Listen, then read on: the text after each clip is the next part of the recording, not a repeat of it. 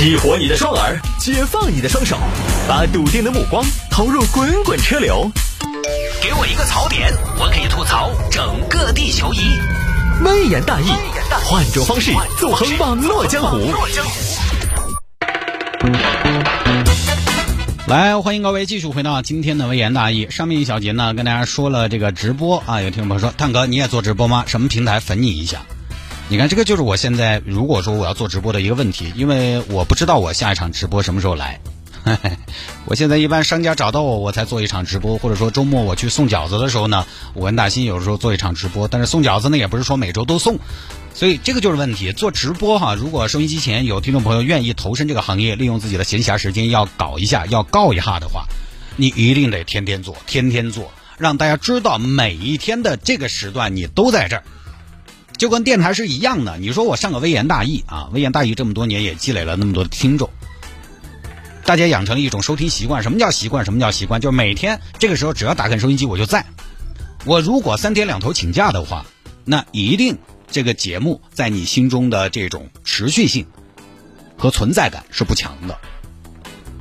所以为什么有的时候我请假了，我宁愿都把节目录了，因为有一天你不在，大家。很有可能就转到别的频率去了啊，很有可能你就失去了一个听众啊，就这么简单。做直播也是一样的，你得天天在，天天在，好不容易锁定了那么十来个的粉丝，你就一定得把他抓牢了。那这就是我没有办法回答这位朋友的原因 啊。什么平台粉你一下，我都不知道我下一个平台在哪，因为我们现在出去做直播，有的时候是什么呢？有的时候是用的商家他们自己的平台。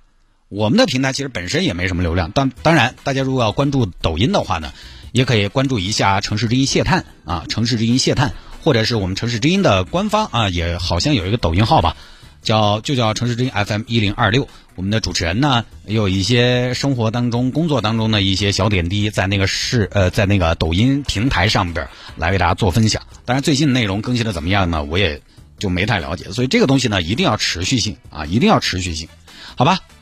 呃，前面我们好像就提到了疫情嘛，在最后我说有一个媒体他变了，他提到疫情也会有一些标题的。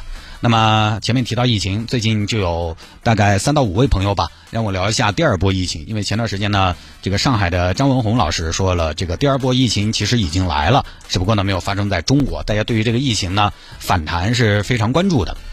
呃，现在疫情呢，咱们国家是逐渐以境外输入为主。而我们现在在境外输入这一块的管控呢，其实是非常严格的。于是呢，在节目里边也就没怎么说这个事儿了。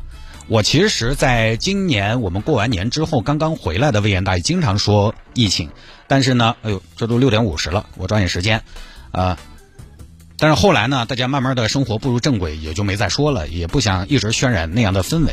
那是，但是上周星期天下午，我开车当时走到航天立交，我旁边当时两台幺二零，前面一个警车开道拉了警报。因为航天立交旁边刚好是成都市公共卫生医疗中心，就是传染病医院十医院，所以我当时就在想，是不是哎，这跟疫情相关？但好像想一下呢，最近成都又很平静，但又觉得救护车前面有警车开道也少见。结果呢，开到旁边一看，驾驶员防护服穿的齐齐整整，那多半当时我就怀疑是疫情相关。结果第二天星期一上午，哎。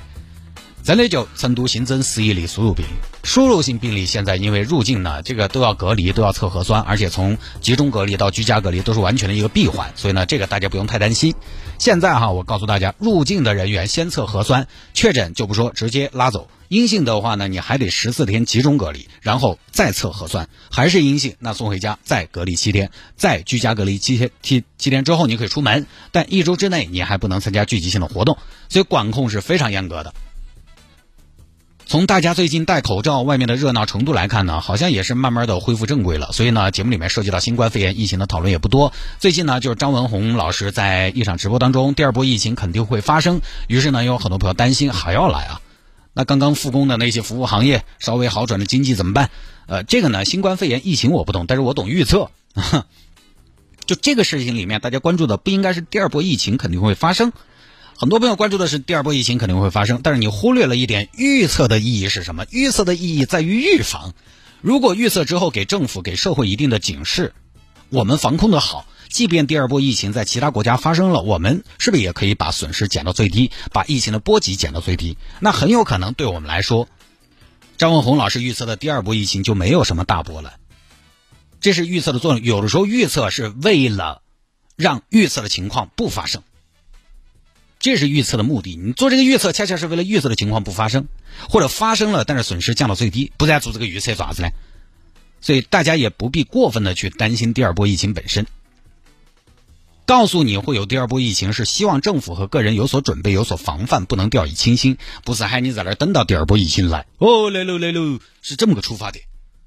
新冠的传染性那个指标叫 R 零，基本传染数，就是一个感染者可以传染好多人。反正各个国家各个机构测算出来的都不一样，因为本身呢各个国家各个地区的这个防控力度本身就不一样。反正不管是何种数据，对新冠都是不能掉以轻心的。那么在传染性比较强的情况下，就按就要按死。就不要让它死灰复燃，宁愿偏向于反应过度，都不偏向于反应不足。事实证明，全球各个国家其实刚开始都是因为轻视和认识不足而付出了代价的。所以现在时不时的提出这种暗藏的风险和危机，其实呢也是敲打一下大家，是不是要绷一下？很正常啊，这个不必过分解读，对吧？这个大家跟着国家政策走就完了，不多说了。那今天周四啊，这马上周末了。我们的海鲜水饺呢，每到周末是一个销售的小高峰，因为很多朋友也觉得周末要吃点好的。其实这个水饺呢就挺好，因为它本来是白味的啊。大家现在有些朋友呢不愿意外边吃，您可以买回家吃，它是白味的，老少咸宜都可以吃。我们很多朋友呢是买来给家里老人、孩子吃的。你年现在味道吃那种，你可以蘸碟子。海胆呢，它因为里面是百分之七十的海胆加猪肉，所以海胆是非常扎实的。有些朋友呢，他可能敏感一些，他最多能吃十个。吃四个，他又觉得已经很扎实了。那天还有听众说，他们家四岁的孩子一顿吃四个左右就够了。当然，这个也分孩子啊。我们家那个吃的可能不止。所以海胆呢，你其实可以蘸点醋碟吃。扇贝就没有必要，因为是完完全全的天然味道啊，它就是最好吃的。饺子拿起来直接往嘴巴头刨，一口咬下去，里面不夸张就全是扇贝，一点韭黄来综合一下，很不错啊。这个卖水饺呢，这个事情呢，主持人不打诳语。还有个听众评价的是吃完之后很强的幸福感，这个就非常抽象、非常细腻了。但是我觉得大家有的时候吃到一顿好的，长包了，大概也就是这种感觉，那是有幸福感的 所以呢，我们虽然饺子不便宜，但其实很多朋友评价呢，都还是说的最多的还是货真价实。周末想要打点牙祭的朋友呢，可以在微信上面搜索，微信上面搜索一零二六生活向上。微信上面搜索“一零二六生活向上”这个小程序来下单，上午十点前下单，当天下午就到。远一点的地方呢，傍晚到。到了之后呢，也不要着急把饺子往外拿，直接冻冰箱急冻，冻硬了，开水下锅煮浮起来，飘一会儿就可以了。另外呢，就是大家下单如果是送人送亲戚的话，你自己不在，一定要给对方交代一下这个烹煮的方法，一定是要冻硬，开水下锅。哎。还有就是注意一下你的电话，因为我们遇到好几个朋友留错电话的。